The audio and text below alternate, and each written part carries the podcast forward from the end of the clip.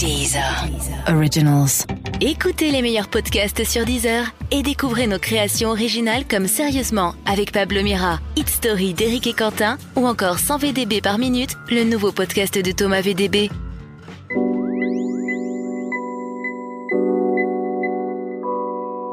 Bonjour, bonsoir, c'est Mehdi Maizy. Pour ce nouvel épisode de Speakeasy, on reçoit La Fouine. Avec lui, on va parler de son retour, des clashs, de la nouvelle génération de rappeurs et de son amour indéfectible pour le hip-hop.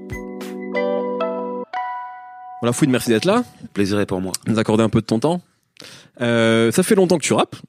T'es pas, t'es, t'es pas un petit jeune, mais euh, euh, c'est marrant, tu vois. Donc t'as sorti une nouvelle, une nouvelle mixtape, et l'impression qu'il y a beaucoup de gens en fait pour qui c'est un retour. Alors qu'en fait, si on regarde, t'as, t'as jamais vraiment quitté, euh, quitté le rap. T'as toujours sorti des projets. Pourquoi tu penses que les gens prennent ça comme un retour? Euh, j'ai l'impression que les gens prennent ça pour un retour parce que hum, j'ai l'impression que j'ai mieux travaillé ce projet que les deux derniers. En fait, voilà. En termes d'image, en termes de choix de prod, en termes de d'énergie, c'est un retour parce que j'ai euh, j'ai euh, j'ai euh, j'ai planifié j'ai planifié une sortie, voilà. Je me suis dit bon, je vais aller me mettre en danger chez Sofiane dans le cercle. Je vais aller faire le freestyle de Bouscapé et puis euh, Comme je vais créer un petit jeune, quoi. Exactement. Et c'est pour ça que j'ai créé un engouement autour d'un projet. Et puis c'est pour ça que les gens appellent ça un retour. Bon, pour moi, c'est pas un retour, mais c'est vrai que c'est un peu un, un retour au basique de la manière dont je vais promouvoir un disque. Mais euh, ça veut dire que les deux précédents, tu les, pas dire tu les regrettes, mais tu, de ton propre aveu, tu dis qu'ils ont pas été bossés comme ils auraient dû l'être?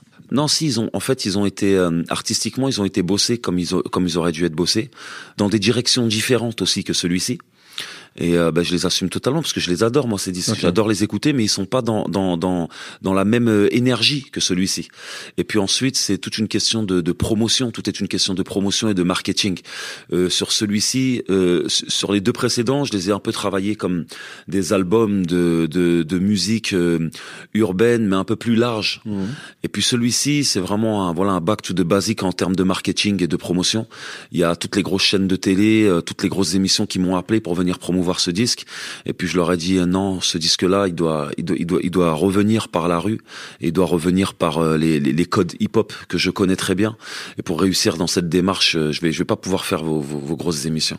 Ouais, donc c'est une volonté toi de, parce que faut quand même se, se- pour les plus jeunes peut-être qui nous écoutent, Mm. même si bon, c'est- t'as as eu du succès il y a pas très très longtemps, mais je veux dire, ça a été énorme. Bien à un sûr. moment, enfin, t'étais vraiment un des vendeurs, un des rappeurs, pardon, qui vendait plus. Même tu, t'as dépassé le cadre du rap. Bien sûr.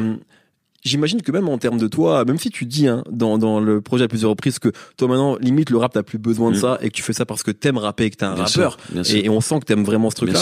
Euh, J'imagine aussi que même peut-être en termes d'ego, je sais pas, est-ce qu'il se faut c'est peut-être pas évident aussi de se redire vas-y je vais repartir comme si j'étais un, un petit jeune et repartir du, du de zéro et aller effectivement dans le cercle de Sofiane euh, où t'as pas besoin de le faire en réalité. Bien sûr. Euh, Qu'est-ce qui se passe dans ta tête pour que tu te remettes dans cet non, esprit là au, au contraire, c'était un kiff. Au contraire, c'était un kiff. C'était un kiff parce que moi, j'étais, euh, j'étais, euh, j'étais dans une dans une vibe où où je faisais de temps en temps quelques sons, mais euh, sans plus quoi. Tu vois, j'étais, j'étais bon entre guillemets dans mon petit cocon doré et je me disais bon là.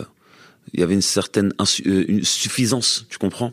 Donc j'étais j'étais bien quoi j'avais pas envie de me mettre en danger Ok. j'avais pas envie de me prendre la tête et puis euh, et puis quand j'ai commencé à travailler sur cet album je me suis dit bah tiens cet album là j'aimerais bien le défendre et j'aimerais bien euh, j'aimerais bien que que les gens l'écoutent en suivant cette démarche, je me suis dit bah tiens, je vais essayer de faire de la promo et puis euh, je vais essayer de faire une nouvelle technique de marketing pour un ancien, Ouais. tu vois. Et voilà, c'est pour ça, tu sais.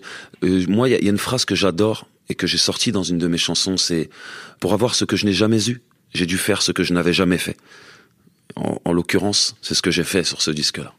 Ça fait quoi aujourd'hui d'être euh, parce que bon moi je t'ai vu enfin tu vois je, bah, je pense qu'on a à peu près le même âge donc je t'ai vraiment vu arriver etc donc je t'ai vu comme un rookie Mm. ensuite comme une tête d'affiche du rap Mm. et maintenant et dans ton propre aveu Mm. t'es t'es un ancien presque alors que t'es pas sûr. vu hein mais Bien tu sûr. vois on devient vite un ancien dans le rap Bien ça fait quoi aujourd'hui d'être euh, d'avoir cette figure on va dire de de- d'ancien du rap français? Euh, c'est- c'est trop bizarre quoi tu sais ça passe vraiment vite quoi c'est incroyable tu vois c'est c'est fou mais euh, euh, au final c'est pas réellement des questions que je me pose parce que tu vois là avant d'arriver ici là hier j'étais en, en showcase euh, à Paris au Cristal qui est quand même tu vois la boîte de nuit euh, vraiment de référence ici à Paris et où les jeunes connaissent le rap, tu vois. Ouais. Où j'ai mis le feu.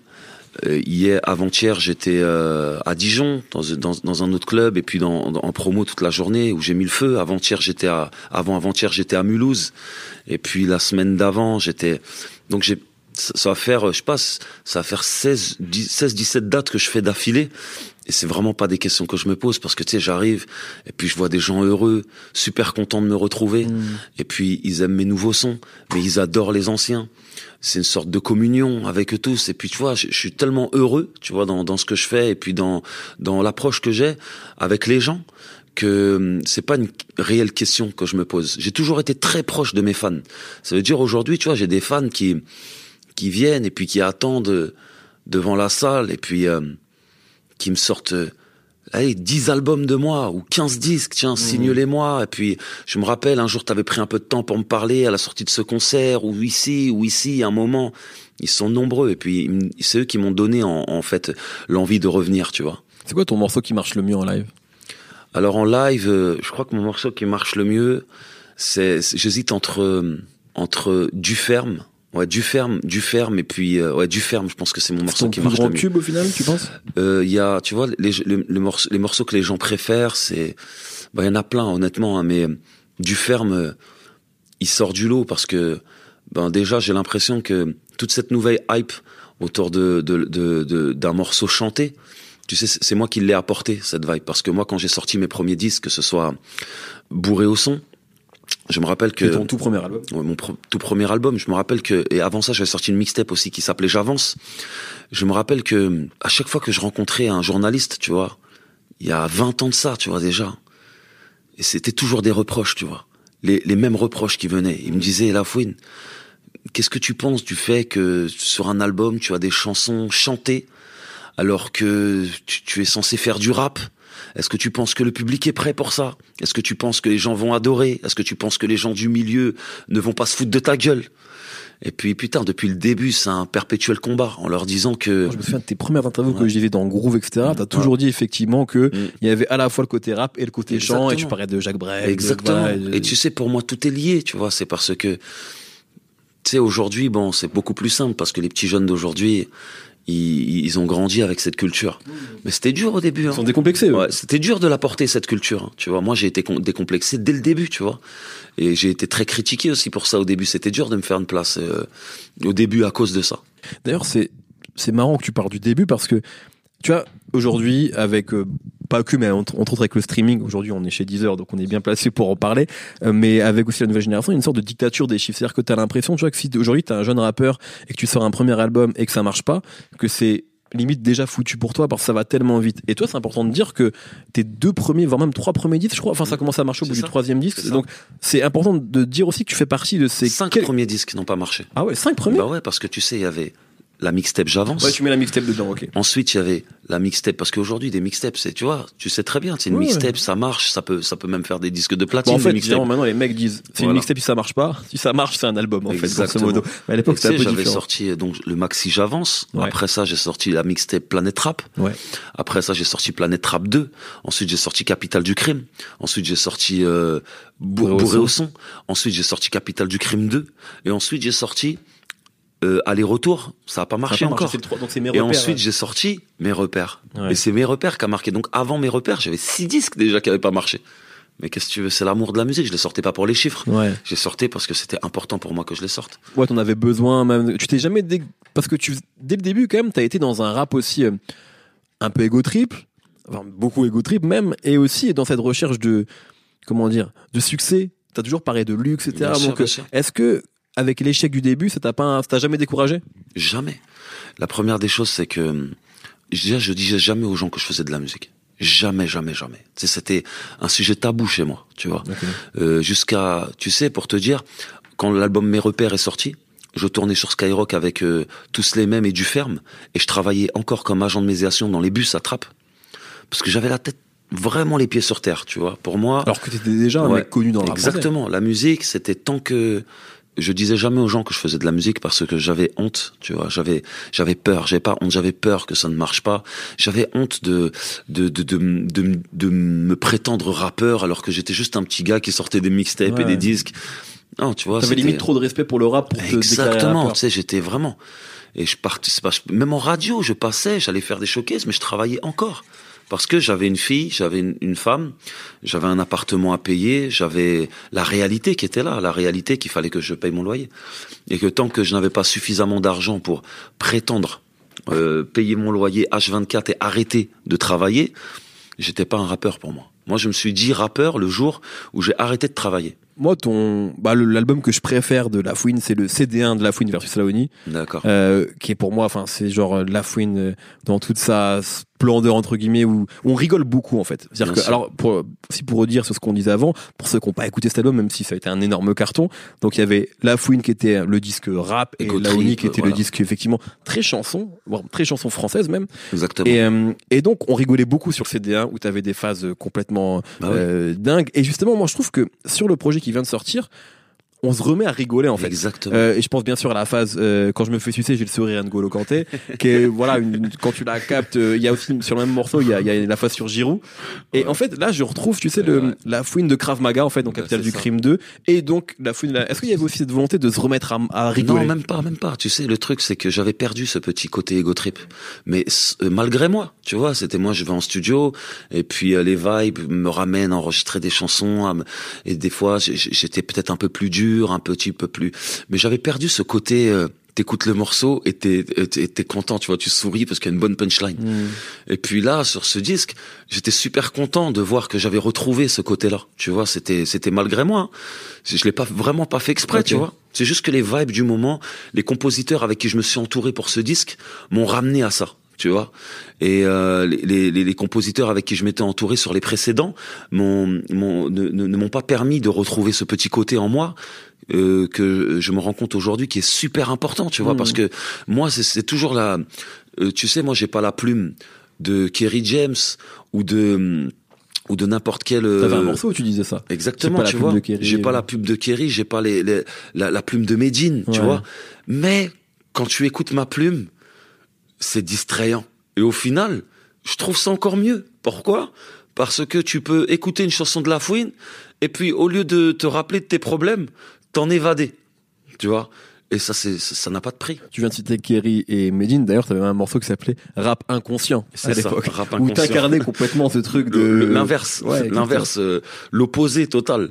Mais tu sais, moi, j'adore écouter. Moi, je suis un grand fan de rap français, tu vois, et j'adore écouter, euh, tu vois, des, des morceaux conscients, tu vois. Mm. Ça m'a beaucoup influencé aussi, inspiré dans ma vie pour écrire des morceaux comme euh, euh, qui peut me stopper, par par exemple, tu vois.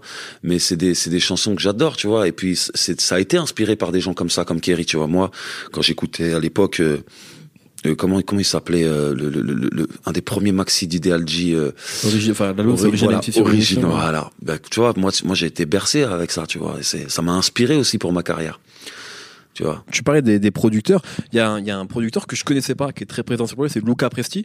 Quel rôle il a joué sur ce projet-là? Parce qu'effectivement, quand on regarde les crédits, il est très présent. Ben, en fait, je l'avais perdu de vue. Je l'avais, j'avais travaillé une fois avec lui. Il avait fait ma chanson J'avais pas les mots. Ah, ok, d'accord. D'accord Une fois, j'avais travaillé avec lui. Il y a, il y a 7-8 ans de ça. Et donc, je l'ai retrouvé. Tu vois, DJ Battle m'a dit, tiens, j'ai repris le contact avec Luca Presti. J'ai dit, sérieux, envoie-moi son contact. Et donc, il habite à Los Angeles. Je suis allé le voir à Los Angeles. J'ai écouté ses prods. Et puis, euh, j'ai été subjugué parce qu'il a une couleur très quinri. Tu vois, le mec, il vit à LA.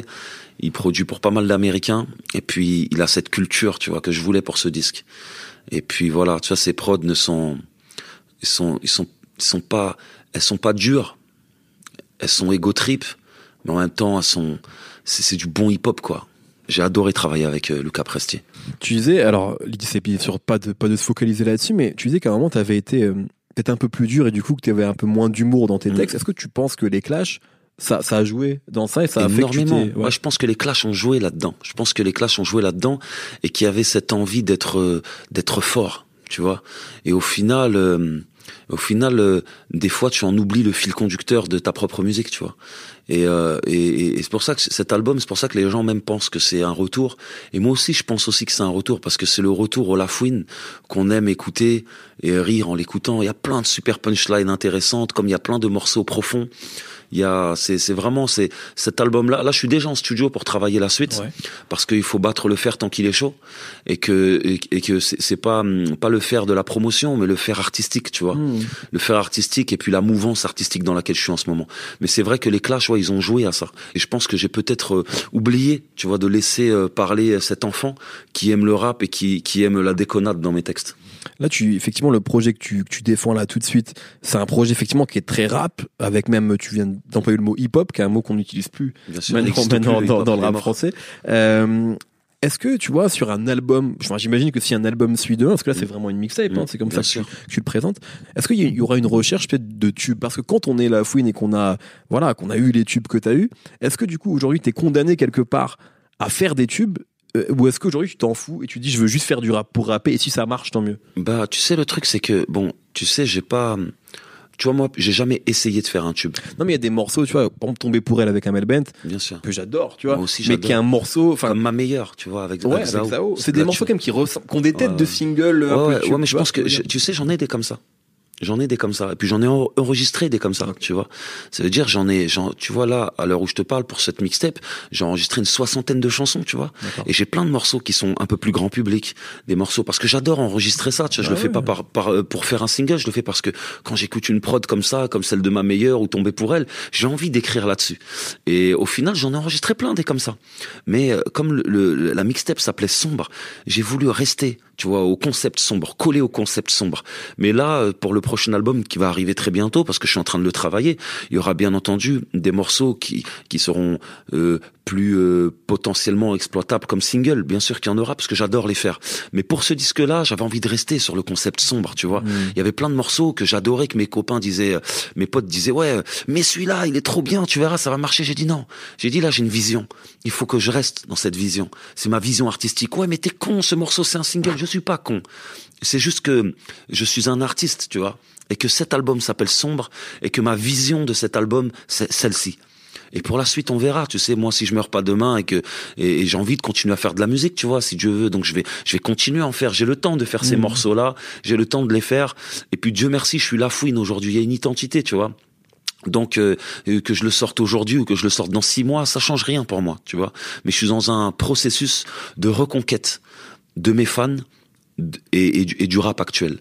Et pour cette reconquête, j'ai envie de faire cet album comme il doit être fait.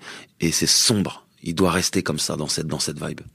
Euh, moi, je me souviens quand je t'ai découvert, alors bien sûr, il y avait euh, Max de 109, etc. Mais il y avait aussi, je me souviens d'une de tes apparitions sur, je crois, Val-de-Marne, Ra- non, sur la compilation euh, West Side organisée par LPHA, le volume 2. West Rider, West, Rider, 2, voilà. Et, et quand on te voyait toi aussi même sur quelque chose de spécial, donc Mm. les singles de, Mm. de il y avait un truc quand même archi West Coast, archi californien, même dans ton look. Il y avait un truc même qui ressemblait à, il y avait un truc un peu sur leur. Snoop français. Euh, Est-ce qu'on peut-être on peut revenir là-dessus sur euh, l'influence peut-être du son californien sur toi? Est-ce que c'est un truc qui est encore présent chez toi? Parce que maintenant, bah, tu t'es affranchi de ça. T'es voilà, t'as des influences de partout. T'as trouvé ton son aussi avec le temps. Mais à l'époque, c'est vrai qu'il y avait un truc. Moi qui, voilà, moi en tant que fan de G-funk, etc. Il y avait un truc très G-funk, très Bien californien dans ta musique. Putain, je suis un grand fan de G-Funk. J'en écoute tous les jours. Là, en venant, j'écoutais euh, Ned Dogg avec Warren G. Je suis un grand, grand fan de West Coast. Ok. Un incollable T'écoutais Regulate. Mais non, j'écoutais euh, plus pointu que ça. Nobody. Does it better. does Grand it morceau. better. Ouais, gros morceau. J'écoutais ça en venant, tu vois. Ok. Regulate, je laisse ça aux petits jeunes Ouais, ça la y est, West c'est Coast. grillé. Mais bon, comme tu m'as dit, Tu Ned vois. Dogg, Warren G. Mais, mais tu vois, le, le truc, c'est que je suis un grand fan de ça, tu vois. Et tu sais quoi, pour le prochain album, j'ai envie de faire un putain de morceau West Coast, tu vois. Un, un- juste un kiff, tu vois. C'est pas, c'est pas la musique actuelle, c'est pas la musique d'aujourd'hui, mais c'est un kiff, quoi, tu vois. Et euh, c'est vrai que j'adore faire de la West Coast, j'adore en écouter. Et puis, euh, c'est, c'est une de mes plus grandes influences, tu vois. Mais tu sais, malheureusement, aujourd'hui, c'est pas malheureusement, mais tu sais, ces cinq dernières années, j'ai tellement été critiqué que j'ai l'impression que La Fouine est condamnée à l'excellence, tu vois. Quoi que je fasse, je suis obligé de faire du bon son, tu vois. Tu sais, il y a plein d'artistes qui peuvent sortir des sons moyens, les Mm. balancer à la radio, et puis on danse dessus, et puis on oublie qu'ils ont fait une merde. Mais moi, j'ai pas le droit de ça, tu vois. Moi, c'est chaque son doit Pourquoi être... t'as pas le droit, tu penses? Je sais pas. Après, c'est comme ça. Tu sais, moi, j'ai eu, j'ai, j'ai habitué les gens avec de la bonne musique. J'ai pas le droit de commettre d'écart. Même mes singles, ils doivent être bien, tu vois. Tous les singles que j'ai sortis dans ma vie, c'était de la patate, tu vois. Du ferme, c'était, euh, c'était euh, ma meilleure, c'était euh, qui peut me stopper, tous les mêmes, euh, reste en chien, euh, tu vois. C'est, c'est, c'est- tout- mes singles ont toujours été de qualité, tu vois. J'ai jamais fait de la musique olé olé. Les gens n'acceptent pas ça de chez moi. Est-ce que c'est frustrant justement du coup que euh, parce que sur le projet précédent il y avait des morceaux euh, euh, qui étaient justement dans l'air du temps, parfois être un peu Mm. club, infro, etc. Mm. euh, qui étaient d'un avis assez unanime, Ouais. tu vois, assez réussi, Ouais, mais qui n'ont pas pris autant que d'autres. Est-ce que c'est frustrant de se dire j'ai fait comme lui, mais ça prend moins parce que c'est moi qui le fais? Ouais, des fois c'est un peu frustrant, tu vois. C'est un peu frustrant et euh, au final, je- j'essaie d'en prendre le positif, tu vois, parce que bon, tu sais, broyer du noir et puis se prendre la tête, ça n'a jamais, ça n'a jamais euh, sorti quelqu'un, tu vois. Et euh, depuis le début de ma carrière, je suis toujours resté positif, tu vois, quelle que soit la situation, quelles que soient les critiques. Et j'étais toujours habitué aux critiques. Comme je t'ai dit depuis mon Mhm. premier album, c'est fou, tu vois. J'ai toujours été un artiste qu'on aime critiquer. Mais au final, ça m'a toujours permis d'aller en studio et puis de faire mieux que les autres, tu vois. Là où les gens ont le droit de, de faire de la merde, moi j'ai pas le droit. Alors maintenant je le sais. Et donc euh, ça, ça, me, ça, me- ça me permet d'être toujours assidu et puis d'essayer de faire d'e- d'essayer de faire de la bonne musique. Après tu sais, il y a plein de gens qui, qui n'aiment pas ce côté-là, tu vois, ce côté euh, tu vois un peu égo trip dans les textes, tu vois. Et puis euh, Mhm. tu vois, je- je- et ces gens-là, tu sais, ils, ils n'écoutent pas ma, enfin ils, ils écoutent ma musique et mais je sais pas, tu vois. En tout cas, je, j'ai, moi, j'essaie d'être fidèle à moi-même, tu vois. Et puis, je sais que j'ai plein de fans qui aiment ça, donc je me focalise toujours sur eux en rentrant en studio. Et puis, euh, le fait d'être, le, le, le fait d'être condamné entre guillemets à l'excellence me pousse à exceller. Est-ce que euh, quand toi justement tu, tu prépares ces projets-là, est-ce que t'es T'es intéressé aussi par la nouvelle génération Est-ce que ça te motive aussi? Tu sais, je, comment tu vois le rap d'aujourd'hui? Est-ce que quand t'entends des trucs, tu te dis ah ouais ça ça ça c'est chaud. Du coup il faut que je fasse aussi bien que ça? Enfin tu vois, est-ce qu'il y a des trucs qui te qui te motivent? Exa- euh, énormément. Tu sais, quand j'écoute aujourd'hui les jeunes d'aujourd'hui et tout, euh, tu sais, j'écoute la recherche de prod, j'écoute le flow qu'ils ont. Euh, bon, les lyrics, c'est c'est ça. Bon, c'est plus comme à l'ancienne, tu vois. Aujourd'hui, les lyrics, tu vois, c'est moins. Avant, c'était on, on y mettait un point d'honneur. Aujourd'hui, c'est plus le flow et puis l'ego et puis euh, Ouais. le kiff, tu vois Attitude. l'attitude, la gestuelle. Et puis, euh, mais, mais moi, tu sais, il y a plein de rappeurs que j'écoute et puis je me dis ouais, franchement, il a assuré. Il faut que je fasse mieux si j'ai envie d'être euh, là, si, si j'ai envie de mériter ma place aujourd'hui. Je vais te dire une anecdote par exemple. Quand j'étais au quand j'étais au cercle, quand je suis Ouais. parti dans le cercle, je suis arrivé, tu sais, dans une grande pièce comme celle-ci. Il y avait euh, tous les, tu sais, les, tous les, tous les artistes qui étaient assis, tu vois, les jeunes de la génération avec leurs amis. Et puis moi, je suis arrivé, j'ai vu, ils étaient tous jeunes, tu vois. Moi, ma fille, elle a 16 ans, je l'avais ramenée avec moi. Et puis, tu sais, ils- c'était sa génération, ils avaient presque leur âge, Ouais, les bah, gars, bien tu sûr. vois. ouais. Donc moi je m'assois et puis je les regarde et puis je suis avec mon équipe et tout et puis je les vois en train de rigoler, en train de délirer, je les vois sereins et je me dis putain merde, c'est sûr ils connaissent leur texte par cœur. Ils vont me mettre à l'amende. Donc moi je vais dans les toilettes et je révise mon texte que je connaissais pas très bien, que je venais d'écrire il y a pas longtemps. Je le révise, je le révise, je le révise pendant une heure, tu vois. Je suis enfermé dans les toilettes et puis je révise, je révise, je révise. Je reviens, je viens m'asseoir, je, je pense le connaître un peu, et je les vois encore en train de délirer, encore en train de s'amuser. Et là, je commence à avoir la pression. Je me dis putain, ça y est, ils vont me mettre à l'amende. Pourquoi je suis venu? Je revais dans les toilettes, je révise, je révise, je révise, je révise, je révise. Ensuite, euh, Soufiane Sow nous appelle, il me dit c'est l'heure, donc j'y vais. Je me dis putain, bon là, il faut que j'assure. Mon, mon texte, je le connais peut-être suffisamment, ça va assurer. Donc euh, le premier, il passe, il recommence 4-5 fois déjà. Je me dis, ouais, mais le mec, il délire depuis tout à l'heure, il connaît même pas son texte. Et il, il rappe 5-6 fois, ensuite, bon, il garde. Ensuite, c'est à moi. J'arrive, il met l'instru, et puis je te le fais en one shot, tu vois, d'un Mm. coup. Parce Normal, que- en fait. Normal, tu vois. Je te le fais en one shot, et puis tout le monde applaudit, et puis je vais m'asseoir. J'étais content, je dis, oh, lourd. Ensuite, la petite derrière moi, elle refait une quinzaine de fois. Elle connaissait pas jusqu'à sort son téléphone pour lire son texte. Alors que c'est un freestyle, tu vois, face caméra, tu sais, tu peux pas faire ça dans un cipher ou un truc comme ça. Ouais. Et le, le petit après encore, pareil, il refait ça une trentaine de fois. Et là, j'ai compris, j'ai dit, mais cette génération, c'est incroyable. J'ai dit, moi, j'étais là en train de me dire, ouais, mais ils vont me mettre à l'amende, ils doivent connaître. Ils étaient en train de rigoler alors qu'ils ne connaissaient même pas leur texte. Moi, je- tu vois, moi, je suis parti direct l'apprendre, Ouais, ouais. tu vois? C'est fou, quoi. Est-ce que, est-ce que ça veut dire que t'as l'impression, sans, sans, sans les critiquer, mais je veux dire, qu'aujourd'hui, tout le monde s'improvise rappeur un peu. Par exemple, tu vois, toi, on sait que t'as fait tes classes avant même de sortir un premier projet et t'es pas le seul de ta génération. T'as des premiers projets qui ont pas forcément marché, etc., avant de connaître le succès. Aujourd'hui, c'est vrai que tu peux découvrir le rap lundi, euh, sortir un truc euh, trois mois plus tard et ça marche et tu deviens artiste en fait. Est-ce que t'as l'impression que ça peut aller trop vite maintenant Bah tu sais, euh, cette nouvelle génération portée par euh, le streaming, l'internet, il y a toujours les, les bons et les mauvais côtés. Toujours. Les bons côtés, c'est que les bons côtés, c'est que bon, ils sont en direct, tu vois, ils sont en direct avec euh, le public, tu vois. Ça, c'est un très, un, tu vois, c'est un très bon aspect du du, du, du streaming, tu vois. C'est un truc euh, où pour la première fois, tu vois, de l'histoire de la musique, le public choisit, tu vois. Mm. Avant, une radio imposait un artiste, tu vois. Une radio imposait un artiste, Un imposait format. un style, un format, et puis c'était comme ça, et c'est tout. Tu veux être en radio, il faut que tu sois entre guillemets formaté. Aujourd'hui, euh, le public choisit ses artistes. Donc, je trouve ça merveilleux, tu vois. Je trouve ça merveilleux qu'un artiste puisse poster ses chansons avec ses moindres budgets sur euh, Deezer, et puis sur Internet, sur des vidéos, et puis que le public choisisse que cette personne-là, euh, elle, elle mérite d'être un artiste, tu vois. J'accepte ça. Mhm. Des fois, je- des fois, je- des fois, je, je comprends pas trop la musique. Et puis, pourquoi? Mais j'accepte ça parce que le public l'a choisi, Ouais, ouais. pas les radios, ni les médias, le public. Et je trouve que c'est un point vraiment positif avec euh, avec euh, le rapport à la musique d'aujourd'hui. L'aspect un peu négatif, c'est que euh, la musique en elle-même, c'est-à-dire l'aspect scénique de la musique, parce qu'on on est quand même une musique scénique à la Mhm. base, tu vois, euh, c'est perdu totalement.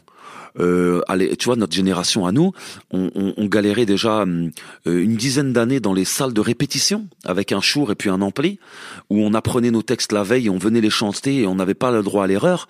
Et on répétait, on répétait, on répétait dans l'espoir de pouvoir décrocher un petit concert dans une MJC du coin ou n'importe où. Donc on répétait et on se tenait prêt pour ce moment-là. Et quand on avait un concert qui était dans six mois à la MJC de Mantes-la-Jolie, on préparait ce concert pendant six mois. Et notre but dans la vie, c'était de faire un bon concert pendant six mois. Tu vois? Ouais. c'était ça notre rapport à la musique. Ensuite, euh, je, je faisais une petite salle qui était le petit casino de Paris à l'époque où- qui, a, qui accueillait 150 personnes. C'était le moment de gloire de ma vie, tu vois. Après cette petite salle, je faisais le, la petite salle qui est derrière le Zénith, je me rappelle plus de son nom, a fait genre 300 personnes comme ça. Euh, le Trabendo. Trabendo, ouais. Donc 300 personnes comme ça, c'était oh, tout mon quartier, tous les gens pouvaient venir, les premiers fans. Après le Trabendo, je me disais là, je vais monter d'un cran, je vais prendre le Bataclan. Ensuite après le Bataclan, la Cigale. Ensuite après la Cigale, euh, l'Olympia. Après l'Olympia, le petit Zénith. Après le petit Zénith, le grand Zénith, Mm. tu vois. C'est-à-dire c'était une évolution scénique qui faisait que quand le mec il venait de voir, il voyait un putain de show, un putain de mec qui fait preuve, qui fait face à n'importe quelle éventualité sur scène et qui donne euh, de l'amour et puis un, un jeu de scène aux gens, qui sait comment leur parler, qui sait comment les aborder. Aujourd'hui, c'est putain, c'est faux. C'est-à-dire aujourd'hui, par exemple, faire un zénith au bout de six mois, c'est beaucoup trop rapide pour toi. Parce qu'il y a vraiment aujourd'hui, tu sais, des artistes qui effectivement commencent à rapper et sont. On peut prendre l'exemple de Moi la Squale, par exemple. Tu sais, on sait que euh, on, sait qu'ils ou MHD à l'époque, c'était vraiment des, des mecs qui rappaient depuis très peu de temps et grâce à YouTube, grâce à leur talent aussi, bien sûr, parce que euh, ils en ont, mais c'est sont devenus des stars très vite. Est-ce que tu as l'impression justement que voilà, quand, ça se passe comme ça, il faut peut-être protéger les artistes aussi? Parce que même pour eux, ça peut être douloureux d'être confrontés très très vite au succès, à des salles qui sont gigantesques. Est-ce que tu as l'impression qu'il faut euh, faire attention à ça? Non, c'est pas. Je pense pas qu'il faut faire attention, mais l'artiste, dans ce cas-là, dans ce cas-là, si c'est réellement un artiste, il doit mûrir très vite. Tu vois, très très vite. Les dix ans de background qu'il a pas eu, il faut qu'il les apprenne en six mois, ce qui est impossible. C'est dur. ouais. Donc les premiers concerts de ces gens-là, ils se retrouvent devant 5000 personnes, devant des fans en, f- en folie qui les adorent, et ils rappent sur la, sur la chanson, tu vois. Et au final, euh, ouais, tu sais, je trouve que c'est dommage. Je trouve réellement que c'est dommage. Mais euh, en- en- en- entre guillemets, les deux artistes que tu m'as cités, que ce soit MHD ou Mohala Squall, c'est eux, franchement, ils font bien leur truc. Tu vois, moi j'ai vu les, les, les scènes surtout de MHD. Franchement, il fait son truc hein, sur scène, ça bouge, c'est Mmh. donc c'est- pas les bons exemples, mais il y a des exemples de rappeurs qui sont vraiment, tu vois, qui qui euh, très vite ont un succès grâce à des vues, mais qui ne gèrent pas ça et qui continuent à faire euh, à rapper euh, devant des zéniths totales euh, sur une chanson, tu vois ce que je veux dire ou pas, où il y a aucune recherche Ouais, artistique En- entre guillemets, tu vois, Mohala Squall et, MHD, j'ai l'impression quand même que quand même il y a une recherche artistique derrière et que même si c'est arrivé très vite, ils ont su s'entourer de professionnels de la scène tu vois, qui les ont vite orientés vers euh, des bonnes configurations et vers une logique de répétition, tu vois. Parce que la répétition, c'est, tu sais, euh, aujourd'hui, la plupart des, des jeunes stars du rap ne savent pas ce que c'est qu'un studio répétition. Tu vois, ils n'ont jamais été dans un studio répétition. Ils n'ont même jamais été dans un studio d'enregistrement. Ils sont passés du home studio de leurs copains au devant de la scène. Sans mixer même leur son des fois. Mhm. Des fois, sont même pas mixés les Ouais, sons. ouais, Donc c'est ça, tu vois. Mais après, il y a toujours, tu sais, comme je t'ai dit, il y a toujours le négatif et le bien positif. sûr. Ça, c'est un peu l'aspect négatif. Et l'aspect positif, c'est que ils sont connectés, tu vois, les petits jeunes d'aujourd'hui. Se dire, ils sont à fond dans leur musique, tu vois. Ils écoutent à fond euh, toutes les musiques d'Atlanta ou des États-Unis. Boum, ils ont les flous en, en, tu vois, en direct, les instrus. Taf, ils taffent, ils taffent dans la nuit. Boum, une semaine après, le morceau. C'est frais, tu vois ce que je veux Mmh. dire. C'est frais. Il n'y a pas six mois d'attente avant le, Non, avant, avant la sortie. C'est très frais. Et ça aussi, c'est un, c'est c'est un aspect que j'aime aussi dans la musique d'aujourd'hui, c'est que on perd pas de cette fraîcheur. C'est du studio à l'auditeur. Il y a plus de cette maison de disques qui te prend huit mois à te presser les disques, à préparer une promo, à préparer des morceaux d'abord en radio, à formater d'abord des Mhm. morceaux en radio. C'est vite fait, tu vois. C'est du talent à l'auditeur.